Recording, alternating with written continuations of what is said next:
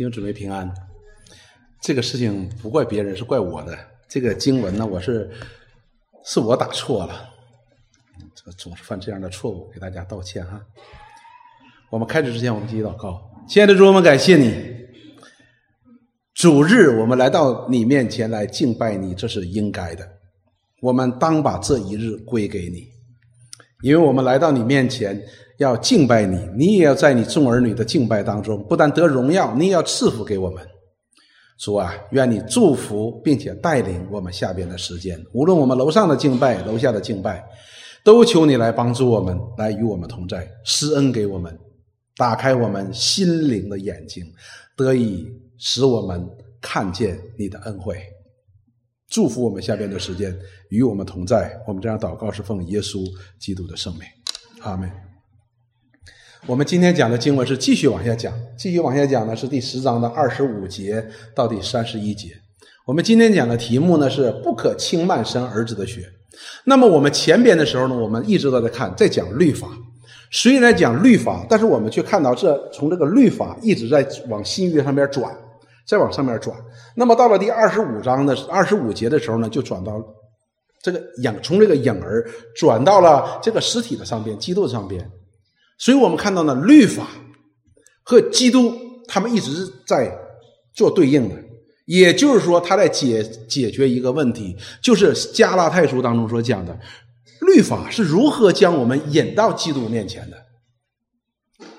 我们都知道，当人犯罪的时候呢，当亚当和夏娃犯罪之后，他们被赶出伊甸园，他们就活在自我为中心的里边了，自我为中心的里边。方才呢，我们在。给英文敬拜的时候呢，我们在讲造巴别塔的这些人。那么造巴别塔的这些人，你会发现呢，他们所做的一切都是为了自己。他们要成为一个大国，造一个大城，然后造一个塔顶通天的塔，要传扬自己的名。但是到了十二章的时候，我们看到耶和华神却拣选了亚伯兰，这些。造巴别塔的人所寻求的呢？那耶和华神都赐给他了。但是我们看到耶和华神赐给亚伯兰的福和造巴别塔的这些人，他们所自我寻求的这种祝福之间的不同是什么呢？造巴别塔的人，他们所寻求的祝福是以自我为满足的，我们要达到一个目的。但是耶和华神拣选亚伯兰，要赐给他的福是要他成为地上万族的祝福。不是以他自己为中心的，而是要成为许多人的祝福的。但是，我们就知道，当人犯罪之后，当人犯罪之后离开伊甸园的时候呢，他就完全活在一个自我为中心的当中。他倚靠自己，那么也荣耀自己，也满足自己，都是以自己为中心的。由此，这些。人呢，犯罪之后的人就开始不会明白一个概念，这个概念是什么呢？是恩典。因为在一切的在这个被造界当中啊，一旦神被排除在外了，那么恩典的概念呢就被排除在外了。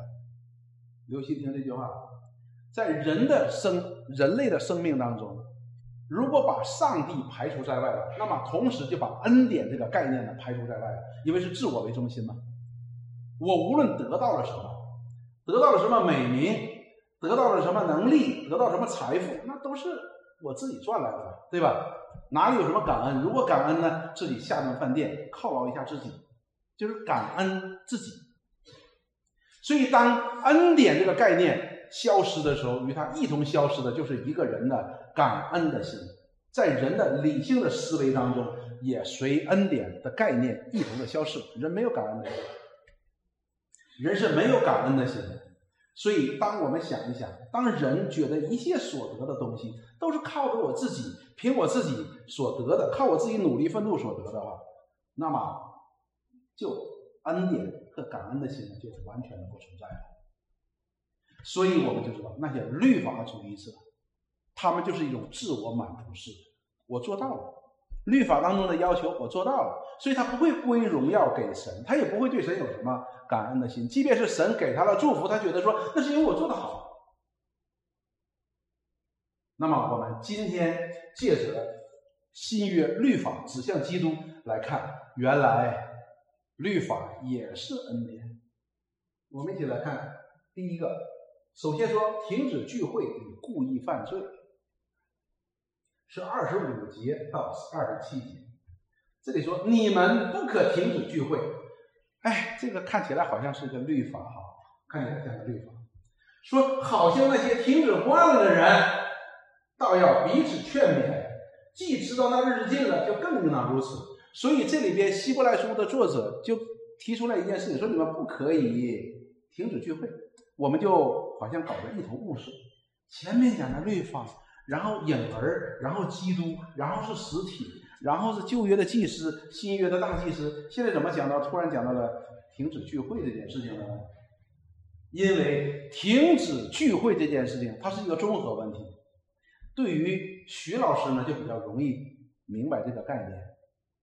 通常一个人生病呢，他不是某一个地方生病，而是一个系统性的病变，对吧？徐老师，哎，是个系统性病变。你看到是可能我这个手啊有些麻，但是我的问题却在脊椎。我的脊椎呢，人再一看一号脉说，哦，你这是血气啊，气血，气血，气血出了问题。然后搞来搞去说你的肺子有问题，我的手麻与肺子有问题，这是个系统性的问题。也就是说，停止聚会呢，本身来说它是反映一个人的生命的问题，是一个综合性的问题。所以把它提出来的时候呢，不仅仅是讲到了不可以停止聚会，那么这一点呢是非常重要的。我们就单单的来看停有关停止聚会这件事情。那么我们都知道，主耶稣基督的拯救呢，这个救恩呢，不单有个体性。也有群体性，并且把个体性放在群体性当中，所以圣经当中是如何比喻的呢？用身体，用身体来比喻的。当我们信了耶稣之后，蒙了拯救之后，这是个体性的，我们就蒙拯救了，我们就是基督徒了。但是我们就归入了基督的一个身体，是什么？教会。我们就归入到一个身体当中，所以我们又是一，又有个体性，又有群体性。所以呢？在这个身体当中呢，又有很多的肢体，我们就是互为肢体的，所以身体呢是一个，但是肢体呢确实有很多。那么群体性是有敬拜的，个体性也有敬拜，但是群体性的敬拜呢也是有要求的，而且群体性的敬拜呢，不但个体性的敬拜，群体性的敬拜呢也是属神百姓的记号的，是属神百姓的记号。所以我们看，有点像旧约当中的安息日。安息日就是六日做工，那一日你当归给神。所以那一日你不能做任何事情，你要把这段时间是归给神的，以此表明一个记号，就是说我这个人守安息的人，安息日的人，我也是属于神的。这一天用来做什么呢？用来敬拜神，要把这一天归给神，这一天要敬拜神。而且我们看。圣经的时候呢，我们会发现呢，它就是一个集体、群体性的一个敬拜，以此显明一件事情，什么呢？敬拜的这群人是属于耶和华神的，是属于他们所敬拜的耶和华神。而在这个群体性的敬拜当中呢，也显明耶和华神是这一个群体的神，这是一个所属的关系。所以圣经当中告诉我们，安息日呢是神与他百姓的一个记号。同样，我们教会的群体性的敬拜也是一个记号，来表明你是基督徒，你是属于神的，这位神呢是你的神。那么，当我们有这样的敬拜的时候，外边人一看，哦，这些人都来教会了。当你拐进这里，大家说去教会说，哎，这是个基督徒，这本身呢也是一个见证，让人可以看见，哦，这些人是敬拜他们的神的。他们的神是，比如说我们是基督福音呢，他们的神是谁？是耶和华，是基督圣灵三位一体的神，这也是一个见证。而我们就知道，我们是属神的儿女，我们也是应该敬拜他。所以，我们明白敬拜的群体性的意义的时候，我们才知道这里边讲到的不可停止聚会是多么的重要。而停止聚会呢，有多种原因。但是反映出来的原因呢，是个系统性的，就是我们的生命出现了问题，就是和神之间的关系呢没有那么好了，没有那么好了，或者说我们有一些当做平常了，我们不以为然了。我们曾经听过有这样的说法，他怎么说呢？他这样说：圣经当中主耶稣教导是我们要用心灵和诚实敬拜呀，也不在这山，也不在耶路撒冷，在心灵和诚实当中敬拜，对吧？我们的身体就是圣灵的，就是神的殿，那我在家里敬拜不就是一样啊，对吧？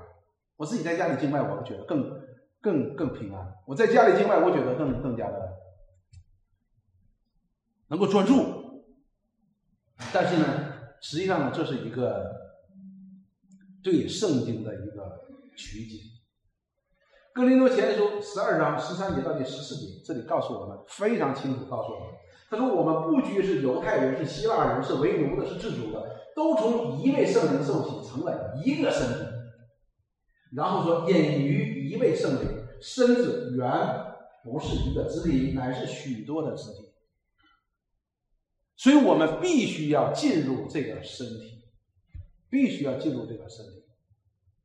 换句话说，如果一个人说我比较超级属灵，现在这个教会呢都都不太属灵，都不讲正道，都不走正路，我还不如自己在家，我不属于任何一点教会。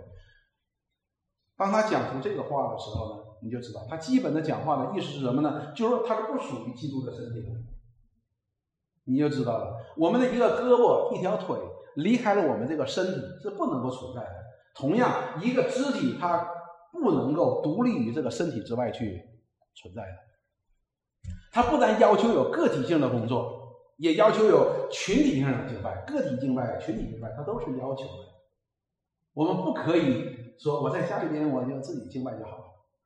敬拜，它不完全是一个仪式，但是它也的确是一个仪式。因为既然讲到了仪式，就要有仪式感，就要有仪式感。什么叫仪式感呢？我给你举个例子就知道了。有一次呢，一个教会呢请我给他讲道，就是疫情期间，去年，他这个讲道呢比较奇特，不是直播，要我给他录像，要我给他录像。我说好，给他录像，就在办公室，我就挑了。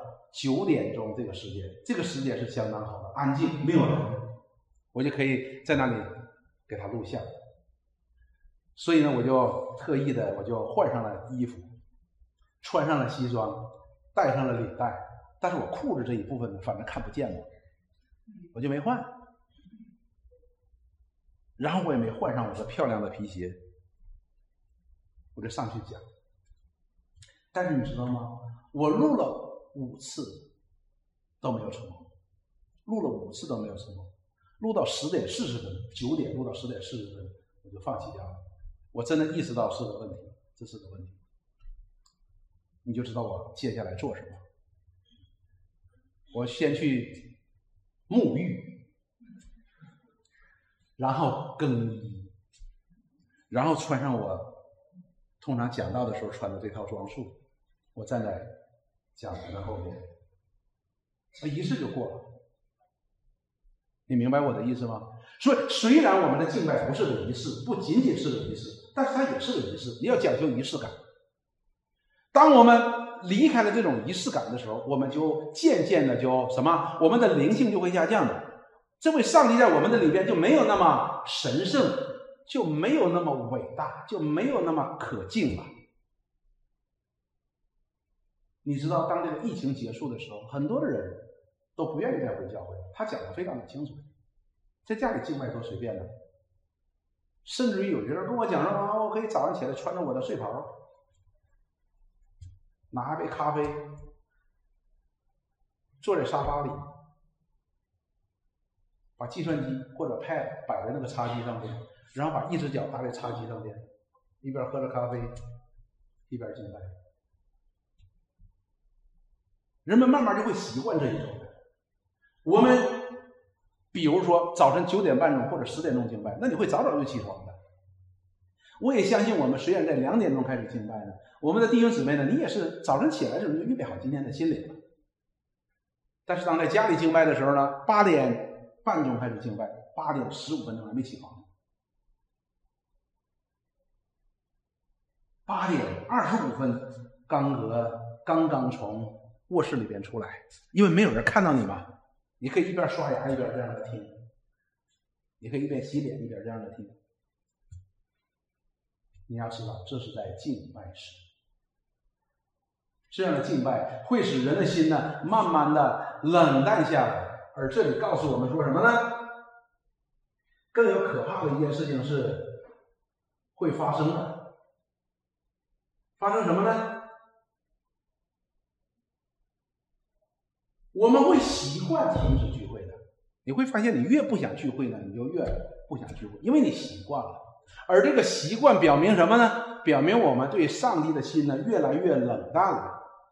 我们已经脱离开这个身体了，已经脱离开这个身体了。这是一个最平常的一个道理，就是一块炭，你放在炭火当中的时候呢，就能够保持它一直在红的状态。当你把它拿出来的时候，它很快就黑掉了，就熄掉了。所以这里告诉我们说，要彼此勉励。这样的群体敬拜呢，对我们来说是有益处的，会与我们的属灵的生命的成长呢是有益处的，是不断的对我们属灵生命的提醒和约束。就好像我们的圣餐聚会一样，要提醒我们，因为我们人的本性就是这样，我们没有感恩的心。在我们没有完全认识这恩典的时候呢，我们是没有感恩的心。除非有一天我们真正的认识到这样的恩典，我们才可以有这样的感恩的心。我们也愿意去认识，去与我们同样在一个身体当中的肢体呢，我们彼此相交，我们彼此勉励，我们可以彼此支持，彼此带导。当我们看到教会里边的属灵的这样的成长的时候，我们弟兄姊妹都在当中成长的时候，哎，我们会受到鼓励的，不仅仅是勉励，是受到鼓励的。所以这里告诉我们说，不可以停止聚会了。停止聚会，你慢慢就会习惯。就是我们讲的要走下坡路了，越走越下坡了。有一天我们会习惯于不来教会，我们会觉得说，哎，没关系哦。所以你知道，我们教会在疫情刚开始那一阶段，那一阶段，实际作为我个人来说，我心里是很紧张。为什么呢？这对任何一个基督徒都是一种考验。任何一个基督徒都是考验，因为早期的疫情开始的阶段呢，是不允许聚会的，或者说只有两个人、有五个人啊、啊十个人这样的聚会，很少很少的人。我就很担心一件事情，一件事情是什么呢？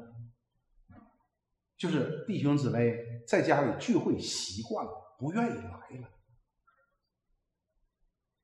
因为我们在家里聚会会习惯的，而且这个事情呢，你知道，在今天的很多的教会当中都已经发生了。他们不愿意回来，觉得在家里边我已经习惯了，然后给自己一个属灵的借口：这疫情很严重啊，第二波来了，第三波来了，变种一、变种二来了，我们就不愿意来。因为什么？因为当我们习惯于不来这样的群体的敬拜的时候呢，那说明我们有问题了。我们的属灵的生命有问题了。作为肢体，如果我一天见不到你，我可能会想念你；两天我见不到你，我可能会给你打个电话。如果一个月我都不需要和纯明有任何的联系的话，那说明咱俩本来就不认识，咱俩就不是肢体嘛，彼此不是肢体。所以，一个肢体离开他的身体时间太长的时候是不可以的，他自己就受不了了。所以，很感谢神，我们教会弟兄姊妹都很愿意回来。这表明什么？这表明你们属于这个身体，表明你属于这个身体，这是一个非常非常好的一个现象。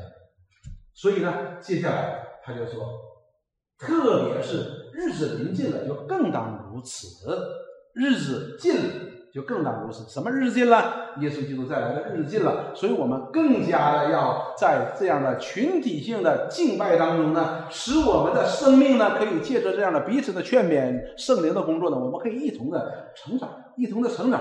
所以这是必要的，而不是走下坡。我们要走上坡，而这样走上坡呢，是需要一个群体性的。我们可以彼此的勉励，彼此的鼓励。接下来二十六节就说。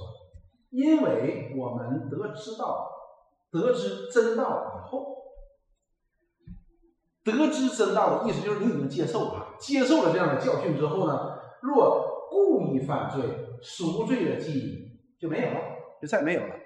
所以这些经文呢，有些时候呢，我们很多的人这样来解释的时候呢，也让我们挺吓、挺害怕，觉得说是不是我信了主之后，我一犯罪，赎罪的记就没了，我就罪不得赦免了？这里讲的不是这个意思啊。这里边讲到的说，就是你已经接受真道了，已经接受真道，接受真道呢，包括什么呢？就是在所有的教会当中，也包括在我们教会当中聚会的人，接受，然后呢，故意犯罪，这样的人呢，赎罪的记忆再没有。那什么叫故意犯罪？那么这里边的故意的犯罪是什么呢？不仅仅是明知故犯，不仅仅是明知故犯啊。大卫和八十八犯奸淫是不是明知故犯？显然是。大卫那样属灵的人，他难道不知道这个事儿是不该做的吗？当然不知道。他是不是明知故犯？显然是明知故犯。但是这里面讲到的故意犯罪呢，是不仅仅知道说是一个明知故犯，而是讲到了是他有这样的知识之后，反而故意的与神为敌而犯罪，就是明显的来要与神为敌。对神的圣洁和公义的属性呢进行攻击，所以这里面讲的是这个事，是这个事。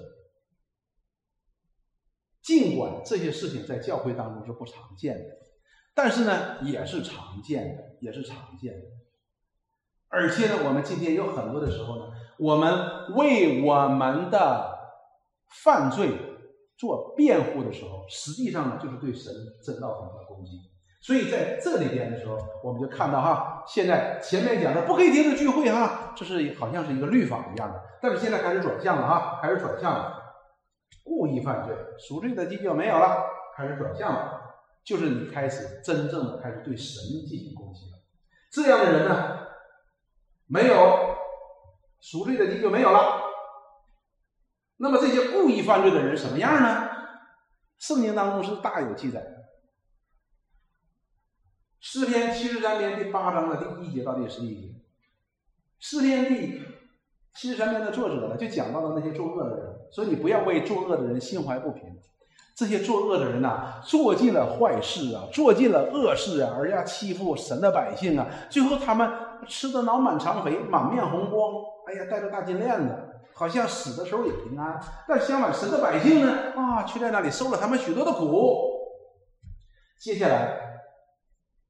诗篇七十三篇第八节，作者就说：这些人，这些作恶的人，他们不单单在欺负这些神的百姓，明目张胆的欺负神的百姓，他还讲出这样。第八节说，他们讥笑人，凭恶意说欺压人的话，他们说话自高，哎，觉得自己了不起。他自高什么呢？他说，他们口，他们的口亵渎上天。他们的舌毁谤全地，所以神的民归到这里，喝尽了满杯的苦水。所以这里边作恶的人对神的百姓，我们看到啊有这样的欺压。那么这些人是如何想的呢？十一节，那些欺压人的恶人，他们说神真晓得，至高者岂有知识呢？所以这些作恶的人呢，不但公然的作恶，而且说神不知道，我这事儿上帝能管吗？上帝不知道，上帝没有这种知识的。所以这些人，他们之所以这样作恶，他们并非不知道这位上帝是什么，是公义的，是什么，是无所不知的。但是他们却公然的借着他们的作恶，对神绝对公义、圣洁和全职的本性的一个攻击。上帝不知道这事儿，你看。这样的人叫是前面所说的故意犯罪。诗篇第十篇的第一节到第四节，大卫在这里同样也记载了这些这些人，这些故意犯罪的人。他说：一第一节，诗篇第十篇第一节，耶和华啊，你为什么站在远处，在患难的时候为什么隐藏？所以大卫一直在患难当中，他是呼求耶和华神对他的拯救，因为他要面对这些恶人。说恶人在骄横中把困苦人追得火急，愿他们陷在自己所设计的计谋里。所以大卫现在被被追得火急哈，被这些恶人追得火急。然后呢，第三点，因为恶人以心愿之花。什么叫以心愿之花呢？就是我的心愿一定能够成就，我想做什么就做什么，我就是心想事成，就是这意思。贪财的背弃耶和华，那些贪财呢也离弃耶和华神，他们不讲究法则，他们靠勒索压榨来索取这些钱财，他们侵吞了寡妇的钱财富，然后呢，并且轻慢他，轻慢谁呢？轻慢耶和华。轻慢的意思就是不以为然，以他不存在一样。然后呢，这些人不单做了这么些恶事，这些恶人面带骄傲，然后说：“耶和华必不追究，他一切所讲的都以为没有神。”所以这些人讲了没问题，没问题，耶和华人不会管这个事情的。他做了这么多的恶事，然后竟然跟这些百姓怎么说？哈！耶和神的百姓在困苦当中怎么样？那求告耶和华。这些恶人跟神的百姓说：“你们的神不管，他不会纠察这事儿了，你们就认命吧。”就是这个意思。所以呢，大卫呢给他一个结论，说他一切所想的都以为没有神，他完全的当这位上帝是不存在的，这叫故意犯罪。这些人有一些有关神的知识。但是他的行为恰恰与他所知道的知识呢相反，而且他是故意的。所以这样的人，他不是一个偶然为过犯所胜，或者说是简单的一个明知故犯，而是公然的对这位上帝的一个抵挡，是公然的抵挡啊，是公然的抵挡，对神的圣洁，对神的公义，公然的这样的一个抵挡。所以这里告诉我们一件事情。这段经文当中告诉我们一件事情：当我们停止聚会的时候，当我们停止聚会的时候，或者说我们已经习惯于这样的不聚会的时候，实际这里边也表明了我们里边对神的一个完全的拒绝，对神的一个完全的拒绝啊！我们不要给自己找很多的借口。我听过最离谱的借口不来聚会，你知道是什么吗？就是这个有个教会里边，他们这个 COVID-19 结束了之后，疫情结束之后呢，这个都恢复经脉的时候呢，他们教会里有人就说，现在油价太贵，所以不去教会。所以教会想让我去，派个车来接我。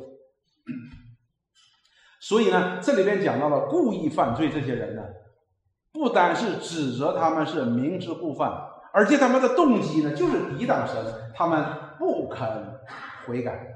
那么就有如下的结果，结果是什么呢？赎罪的祭就再也没有了。等待他们的是什么呢？就是抵挡神的结果，就是唯有占据等候审判和那烧灭众敌人的烈火。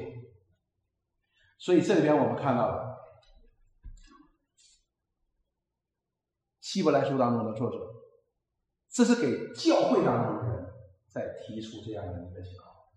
这个警告呢，是比前边的警告呢要强烈的很多的。如果我们记得的话，在第二章当中就已经警告了，我已经警告过这些人，你们怎么样？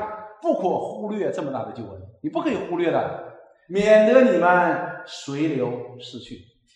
好了，那么讲到了这里呢，这里是第一节呢，我们讲到说，停止聚会，故意犯罪。那么在律法上断定这是犯罪的啊，律法上讲这是断定犯罪的。那么接下来呢，我们就往下看，马上就转到说轻慢神而止立约的血，也就是前边这些人，无论是故意犯罪也好，无论是呃停止聚会也好，这在第二接下来两节经文当中就给定了性了。第二节呢，轻慢神而止的血。接下来说，人干犯摩西的律法，凭两三个人见证人，尚且不得连续而死，这是显然的事情，这是旧约当中所规定的。当我们去读旧约的时候呢，我们前面讲到了两种情况啊，一种是什么？停止聚会，另外一种是什么呢？另外一种就是故意犯罪，这是与律法是相关的。那么接下来呢，就讲到了说，那既然律法在摩西的时代呢，凭两三个人见证人的话呢，你是就就律法就要定罪的，定罪之后又要死掉的。但是如果我们去查考摩西五经的时候，除了除了离弃耶和华神啊，除了故意杀人啊，故人杀故意杀人要以命偿命，没得话讲。另外一个是违背安息日。要被剪除之外，其他的所有的这样的律法都是给人有悔改和补偿的机会的。这我们在读《民数记》的。时候的话，讲的非常的清楚。因为这叫以命偿命啊！故意谋杀人，这叫以命偿命。即便是那些误杀的人，他们都是有悔改的。机会。神给他们设立逃城，就是你不小心。伤害了一个人，以至于死，你可以去逃跑的，逃跑到一个城里边，一直到什么时候呢？一直到那那个大祭司死的时候，然后你才可以得赦免。赦免了之后，那个仇家呢，不可以再找你寻仇，因为你不是有意的。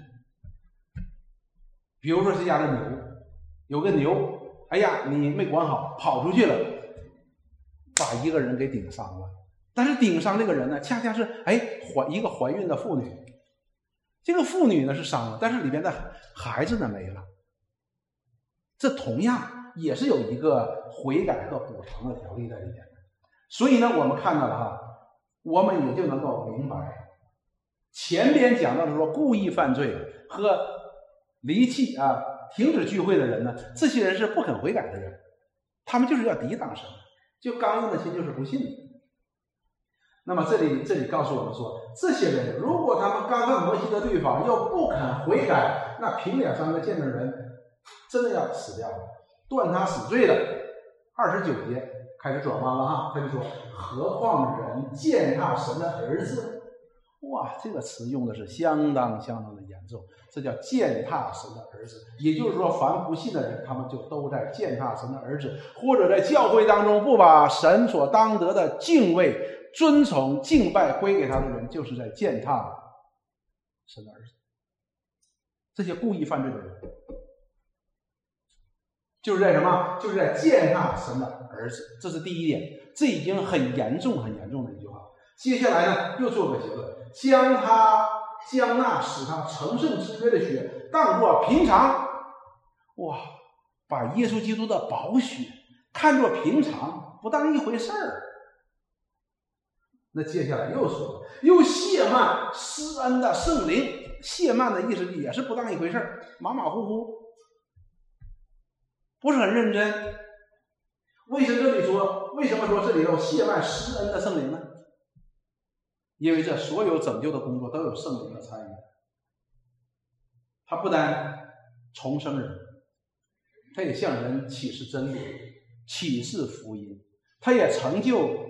神所做成的救恩，所以当这些人故意的来抵挡神的时候，故意的去犯罪、抵挡真理的时候，或者说，哎，停止犯罪啊，停止聚会，这些人表明他们的不信的时候，他们的这里边所做的结论是极其严重的。在旧约当中，只不过说你是违背了律法。你违背了律法，而在新约当中，这里告诉我们说，你违背了律法这件事情所犯的罪，就是践踏神的儿子。为什么？因为是神的儿子做成的救恩。然后说你在使他那成圣之约的血当做平常，你不当一回事儿，并且藐视圣灵的工作。所以我们看到开始转弯了。如果旧约当中这些人，他们不信，借着神的律法，把神所单独的归给他，而去故意的去抵挡他。那么在新约当中，我们看到这些人所冒犯的不仅仅是对方，这些真正冒犯这些影儿，也冒犯了这个实体，冒犯了谁？冒犯了这位神的儿子，因为这位神的儿子，他是独一的所做成的救恩的那一位。看到现在开始转向了，冒犯旧约的律法，也是冒犯这位律法所指向的这位实体耶稣基督。接下来就说，你们想，他要受的刑罚该怎样的重呢？冒犯律法，尚且凭两三个人见证人，那么律法就发生功效。何况你去冒犯这律法所显明的这位基督呢？神的儿子呢？那么该受的刑罚是怎样的加重呢？结果是相同的，都要受到更重的这样的刑罚。所以，耶稣基督是律法的成全者，是律法的成全者。谁把他看作平常呢？耶稣基督是用他的血，用他的生命成全了律法。谁能把这血看作平常呢？但是这里边的的确确是在这样讲：当我们故意的去抵挡神的时候。当我们真的停止聚会，记得停止聚会，显明我们不信这位上帝的时候，表明的是什么呢？我们践踏神的儿子哦。什么意思呢？表明我不需要上帝，我也不需要上帝的儿子，我不需要他为我死，I'm OK。六年了，希伯来书当中的作者说：“对于这样的人，你们想，他要受的刑罚是怎样的加重？”希伯来书第二章当中第一节到第四节，实际上已经做了这样的一个提醒。这里说，所以你们当越发郑重所听见的道理，越发郑重。你就这个要很小心哦，你不可以像前面讲的轻慢了，你不可以轻慢的，你而是更加的郑重所听见的道理，恐怕我们随流失去。然后呢借着天使所传的话，其实确定了。凡干干犯悖逆的，都受到该受的报应。对呀，摩西借着天使所传的摩西的律法，犯了这个律法的，都该怎么定罪就怎么定定罪了。那么接下来说，我们若忽略这么大的救恩，怎能逃罪呢？哈，跟前面那些经文是一样的啊。他们要受的刑罚是何等的加重呢？那接下来说，我们若忽略了这么大救恩，怎么能逃罪呢？你是逃不了罪的。这个刑罚是。就好像前面我们讲的，等待这些人的是什么？就是烈火的刑罚。接下来说，这旧文起先是主亲自讲的，后来是听见人给我们证实的。神又按照自己的旨意，用神迹、奇事和百般的异能，并圣灵的恩赐，同他们做见证。如此真实的耶和华神，其他单方面的。把这样的恩典赐给了我们这些完全不配得的人，但是我们却觉得说我不需要。你想，上帝的愤怒有多大呢？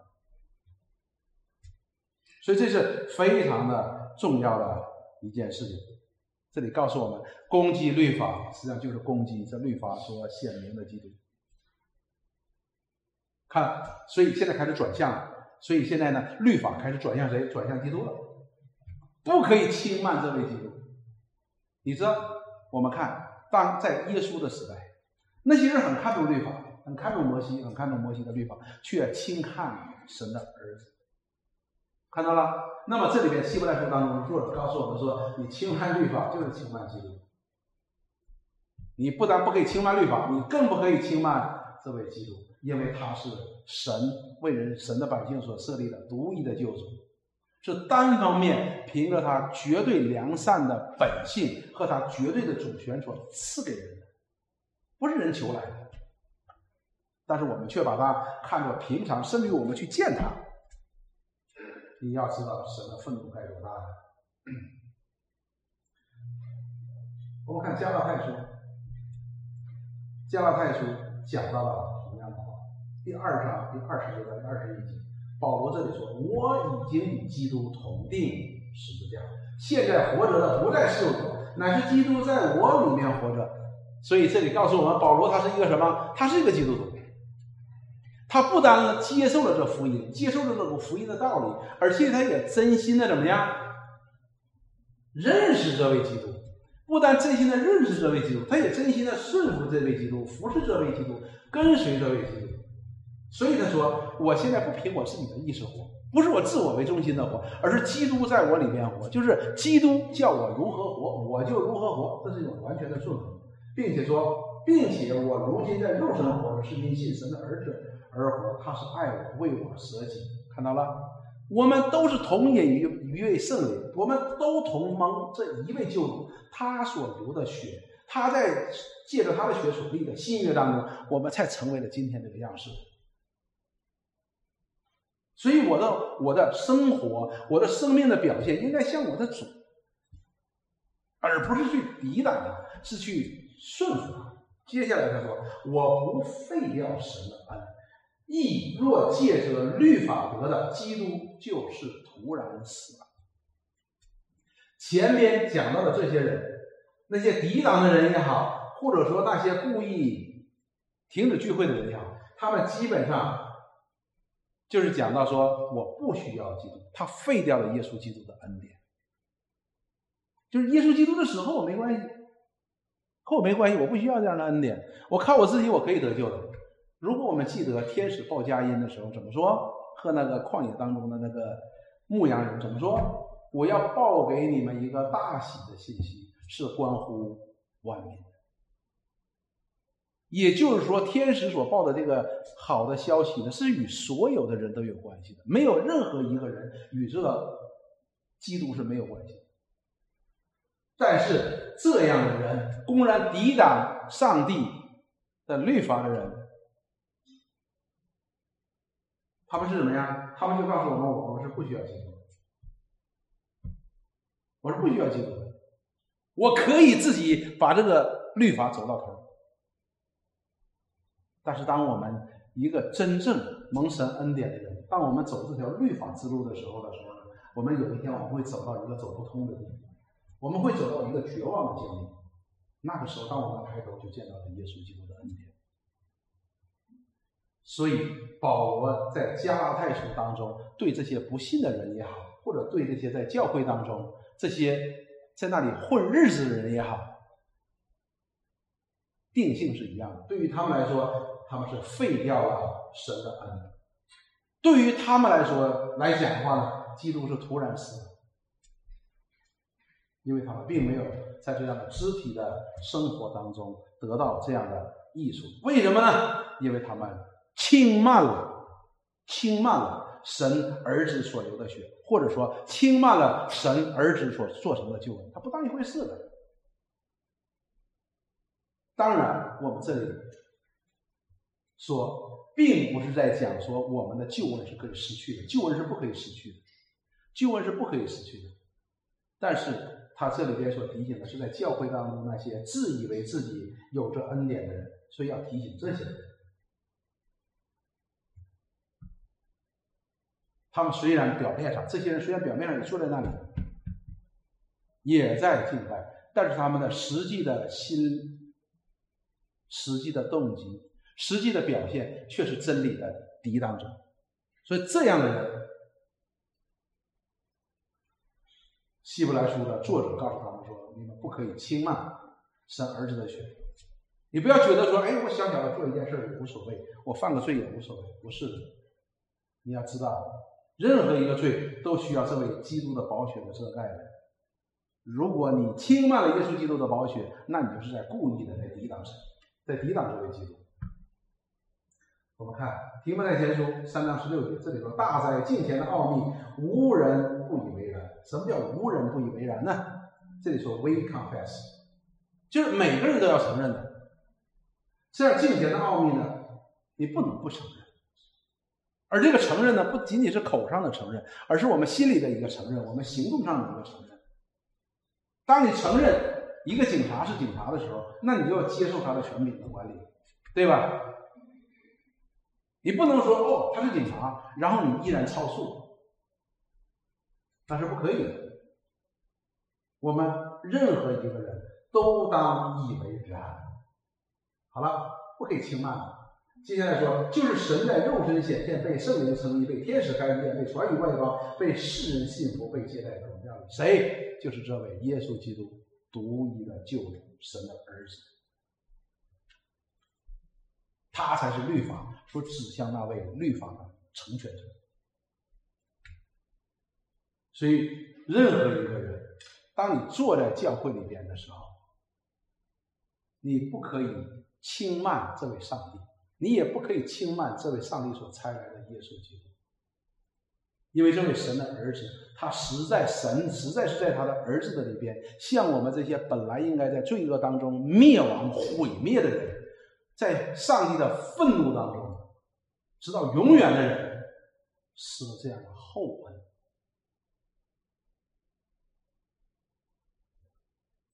不是一个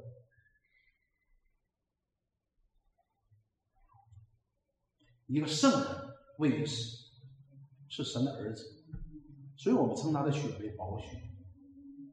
谁敢践踏神的儿子呢？谁敢轻看、轻慢神儿子的血呢？谁敢藐视圣灵呢？如果问这些人，我们大家都说我没有啊，我没有。但是从我们的行为，从我们的对信仰的态度，对这位上帝的态度，我们就可以看得出来。所以我们要反省我们自己。这是一个很大的提醒，无人不以为然哦。那么前面讲了，故意停止聚会的，故意犯罪的，这些人是什么？就是不以为然的，轻慢嘛，轻慢就是不以为然的。那么接下来我们看到，这个希伯来书当中的作用，让我们看到了，说落在神愤怒里是可怕的，落在神的愤怒里是极其可怕的。所以前面做了结论。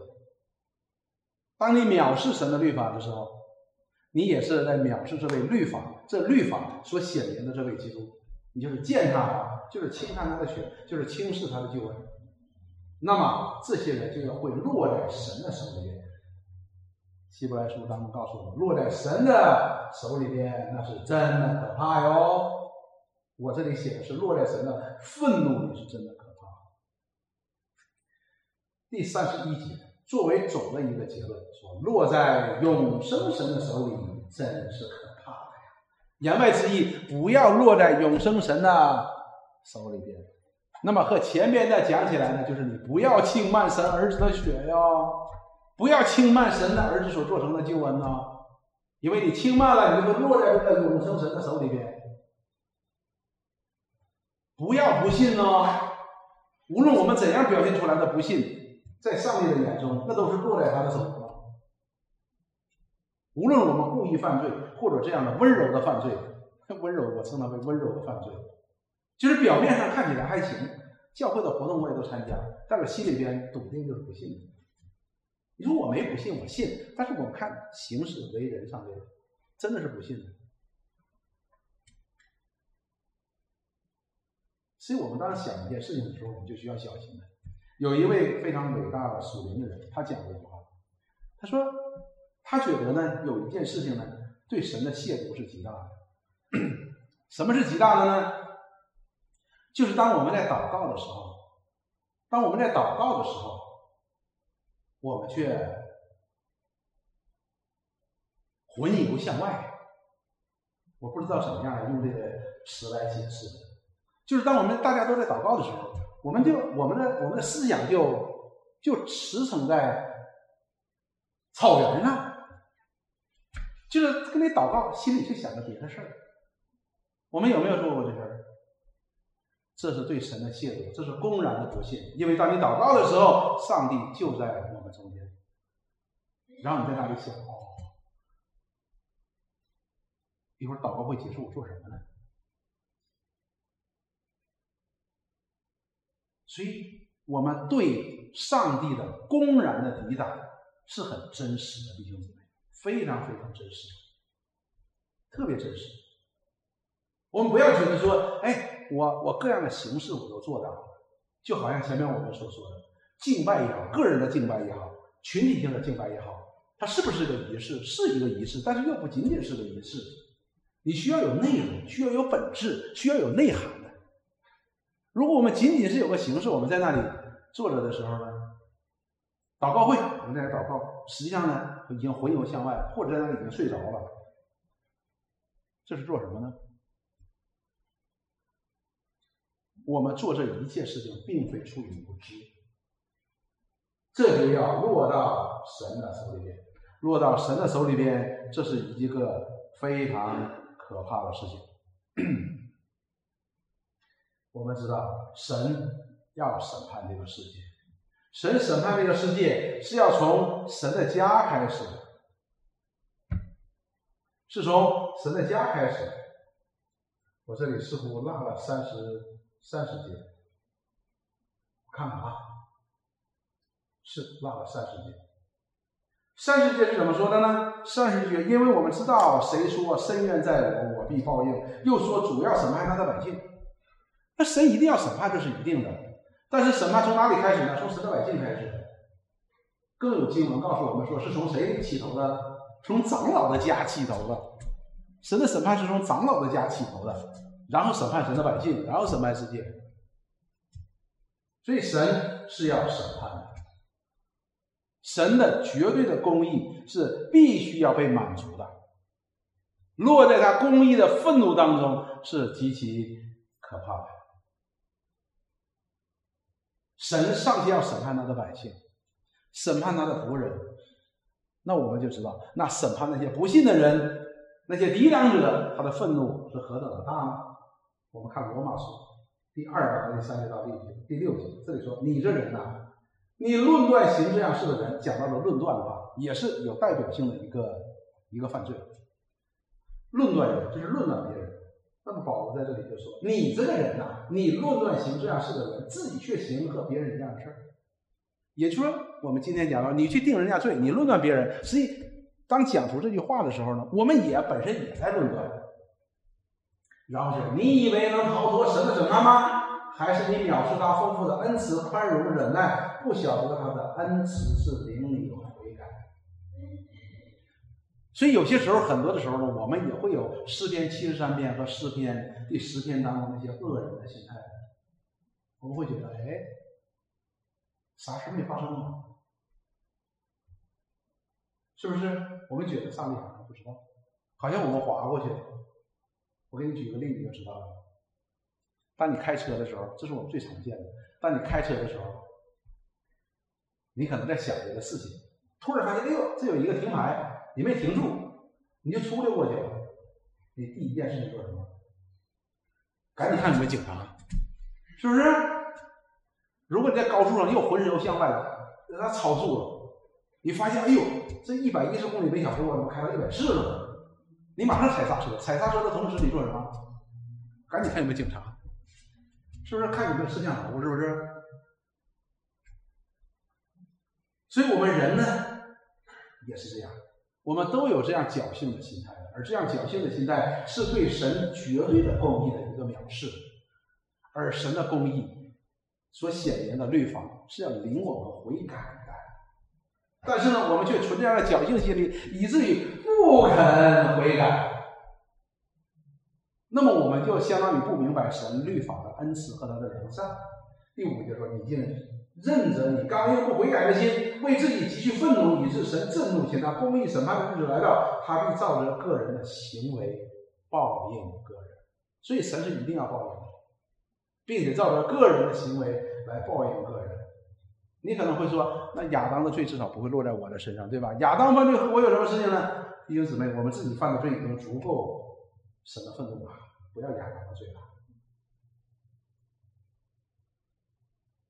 所以弟兄姊妹，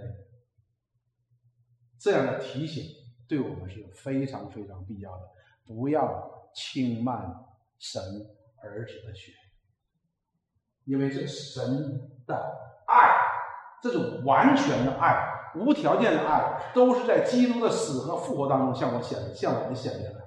而这样的爱呢，是我们。完全从神那里得到的一个恩赐，一个恩典，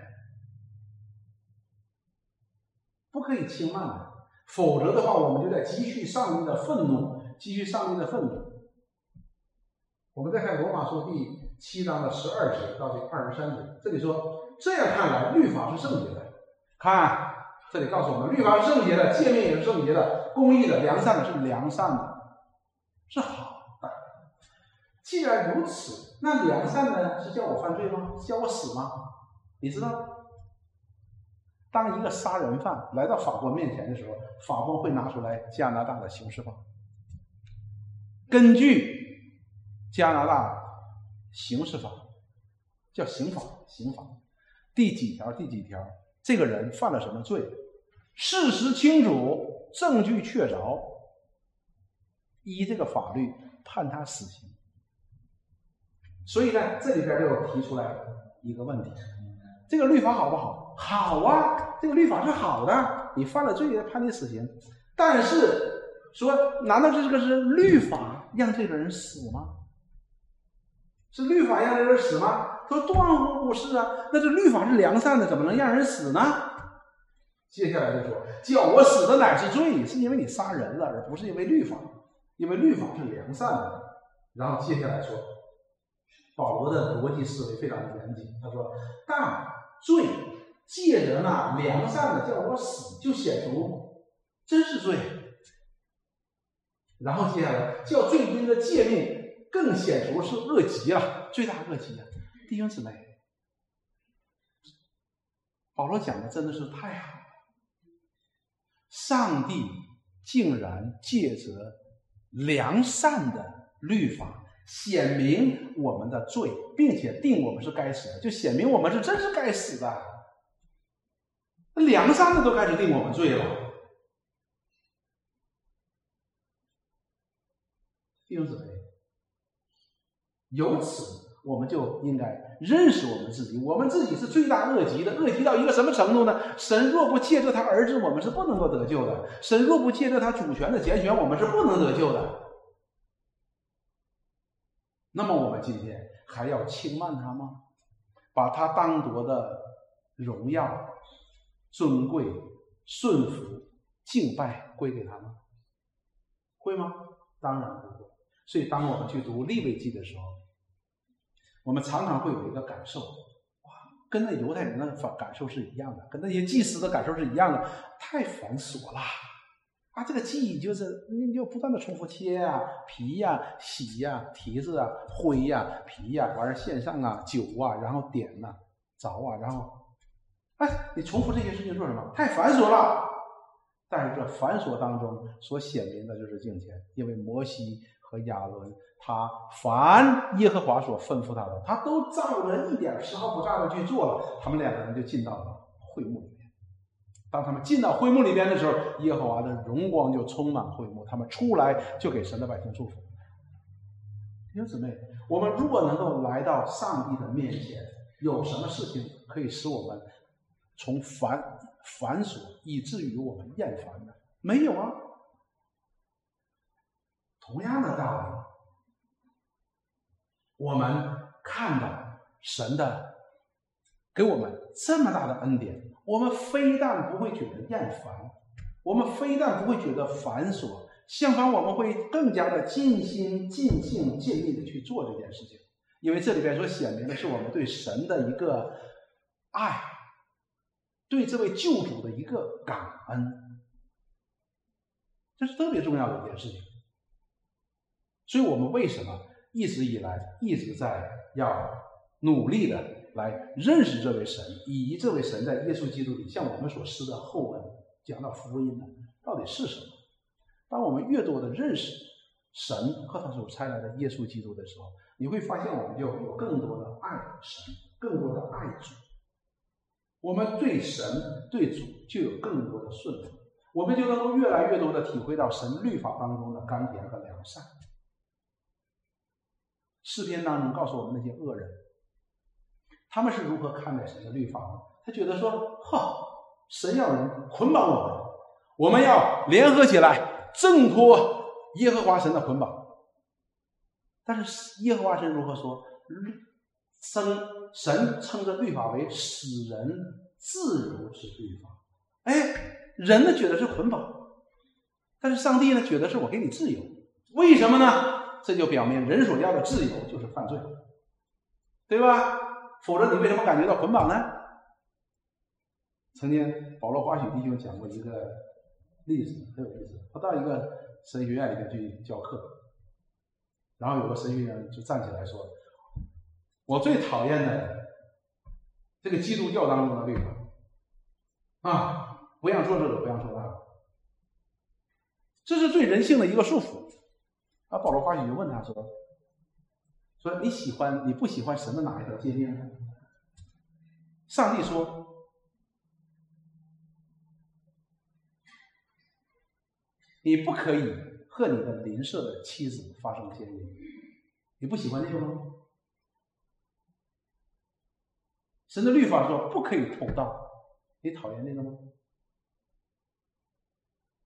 圣经说神的律法不可以杀人，你讨厌这条律法吗？当你说我讨厌不可以杀人这条律法，说明你是喜欢杀人的。当你说哦，我们不喜欢禁止偷盗这一条，那你说你喜欢偷东西了？这是显而易见的事情。所以人为什么会感觉到神的律法对人的是束缚呢？因为我们想犯罪嘛。为什么说耶和华神的律法是使人自由之良善的律法呢？因为我们可以不犯罪，这是真正的自由。一个人可以有自由去吸毒，但是他却没有不吸毒的自由，所以这不是自由。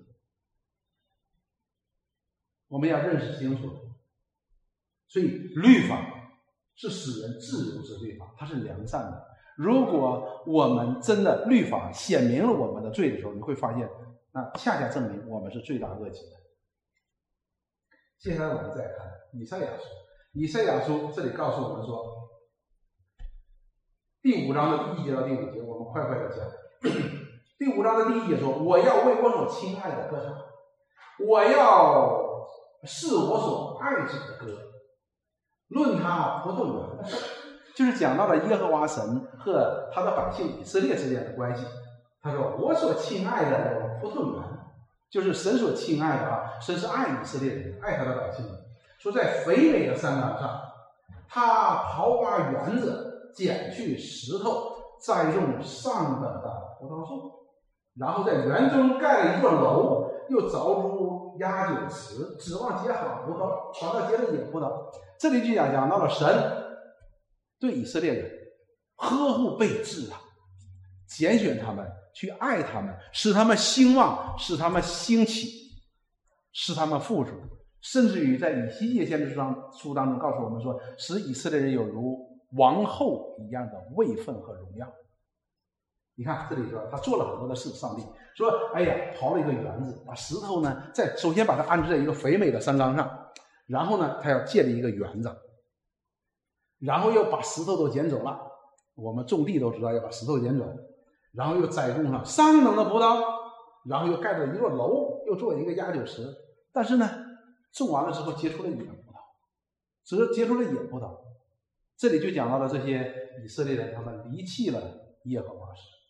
接下来说第三节，耶路撒冷的居民和犹大人，请你们现今。在我与我的葡萄园中断定是非，然后呢，他说以色列人，现在呢，你给我断定这个是非，这个葡萄园和这个主人之间的是非。接下来他说，我为我葡萄园所做的之外，还有什么可做的呢？什么意思呢？就是神已经做了一切，做了一切，或者说预备了一切，做了一切，可以使这个葡萄园长成上等葡萄的事情。他已经尽了他的责任了。他说：“我指望好葡萄，到怎么结了野葡萄呢？”然后他就问以色列人说：“我还能做什么呢？能够使你们结出好葡萄呢？”那么耶和华就实际上自己回答了这个问题，就说我我该做的已经都做了，但是你们还是结出了野葡萄。说现在我告诉你们，我要向我葡萄园怎样行？我必撤去篱笆，使它被吞灭；拆毁墙垣，使它被践踏。因为什么呢？因为耶和华说不能做任何事情。而耶和华神向我们所施的诸般的慈爱，都是借着耶稣基督向我们显明了。由此，我们就能够明白，为什么希伯来书的作者告诉我们说：“你绝对不可以轻慢神儿子立约的血和他所做成的救恩，你绝对不能够陶醉的，是没有赎罪祭的。”接下来我们再看，因为他不能做什么了嘛，该做的已经做成了。启示录的第二章的第一节到第五节，这里告诉我们提到了以佛所教会，说这讲到了末后的时候，以弗所教会耶呃主耶稣给他们的提醒。所以你要写信给以弗所教会的使者说，那右手拿着七星，在七个灯台中间行走的说，这里讲到了七个星和七个灯台呢，这里讲到的是什么呢？讲到那位审判者，他是那位审判者，就是审判者说。我知道你的行为劳碌忍耐，也知道你不能够容忍恶人。你也曾试验那自称为使徒的，却不是使徒的，看出他们是假的来。你也能忍耐，惩罚被我的名劳苦，并不乏倦。所以这里显然讲到了一个很好的教会的一个榜样啊！这个教会里都不错呀。你看他们所做的，他们所想的，他们所追求的，他们的见证都有啊。第四节就是看起来是一个很好的状态，但是第四节呢，马上说然而。有一件事我要责备你，哎，有一件事要责备你，就是你把起初的爱心离弃了。这个是最糟糕的一件事。今天我们中国人不都在讲说不忘初心吗？是吧？这里讲到了以弗所教会，他们做的都很好，就是外表上都很好，但他们却起离弃了起初的爱心，起初爱神的心。什么意思呢？只剩下仪式。而没有了内容，这是不可以的。所以这里我们看到，在教会当中坐着的，并不都是属于基督的。每个教会都是这样的，因为圣经告诉我们，教会里边是有什么麦子和稗子一起生长的地方。但是我还是那句话，既然坐在这里，神的恩典就在你身上。这里边的提醒，不但提醒你，也提醒我，弟兄姊妹，你不要觉得说哦，是不是提醒我，也提醒我。你说你是传道人，还需要提醒？传道人更需要提醒，因为神的审判是从长老的家里开始的。我也是被提醒的。然后呢，我们看接下来说，你把起初的爱心给遗弃了，所以你应当回想你是从哪里坠落的，并要悔改，行起初所行的事。你若不悔改，我就临到你那里，把你从灯台的原处挪去。你本来是一个荣耀的教会，你佛祖教会是荣耀的教会。他把你挪去了，你本来在灯台上，给你挪去了。所以我们今天也是如此，弟兄姊妹。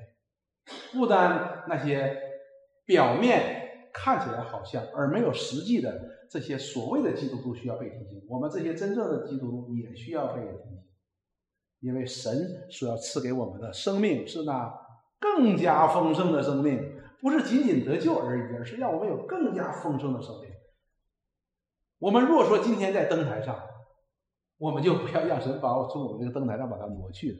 希望能给我们这个灯呢，能够有更充足的油，使它能够更加的亮起来，这才是应该的。而这样呢，我们不单不轻慢神儿子的血、神的恩典，而是我们要在靠着这样的恩典继续努力的前行的。你说，那反正我已经进天国了，我也无所谓哈。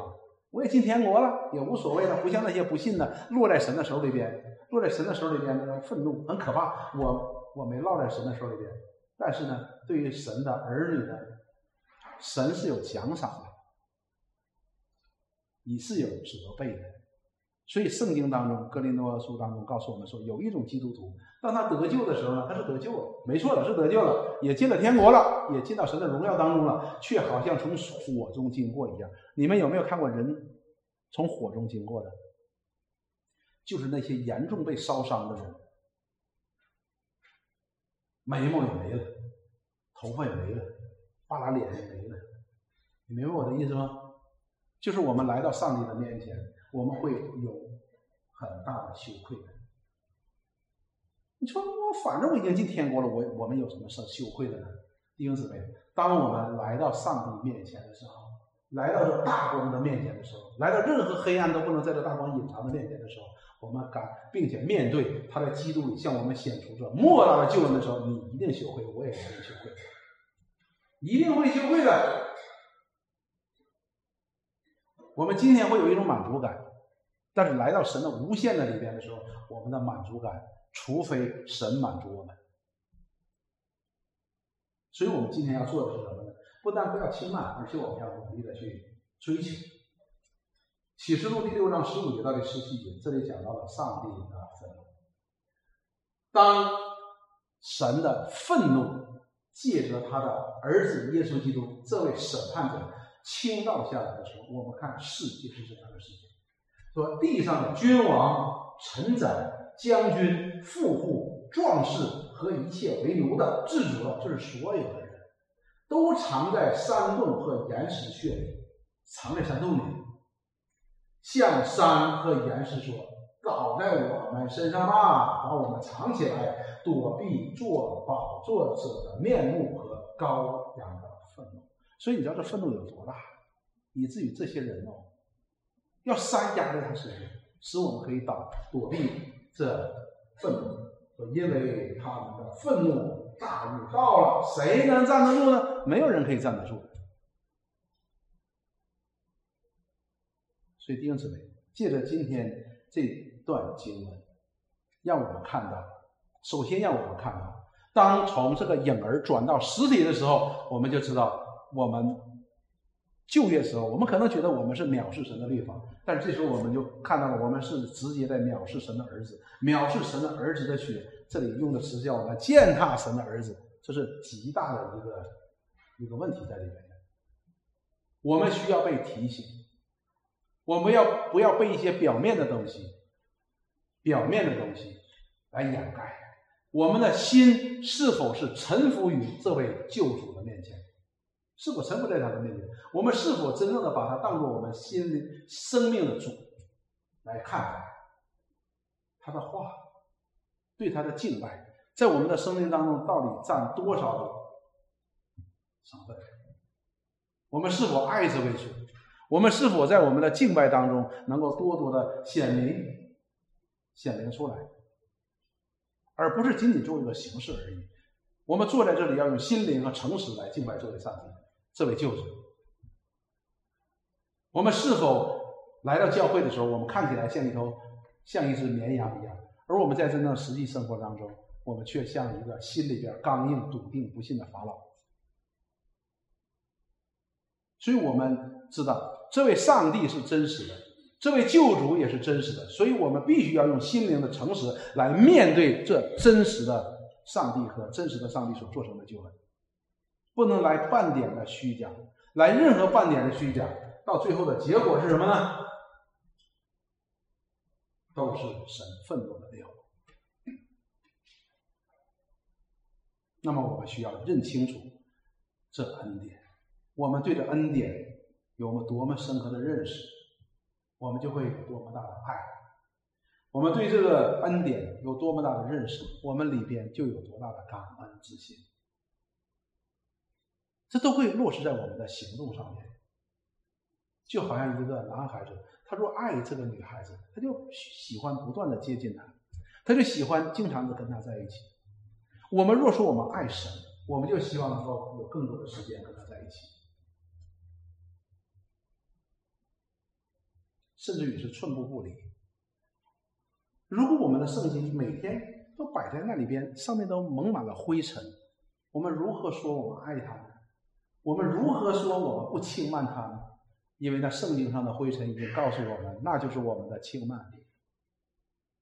你看到那个灰尘的时候，我们就应该被提醒，因为我们的罪就像灰尘一样，遮蔽了真理。我们现在祷告，亲爱的主，我们感谢你来到你面前，我们愿意悔改，因为你在基督里实在向我们施了厚恩。我们因着对这恩典的不认识，因着我们的无知，我们常常轻慢你儿子的宝血。愿你怜悯我们，帮助我们，使我们可以回转，可以爱你更深。我感谢赞美你。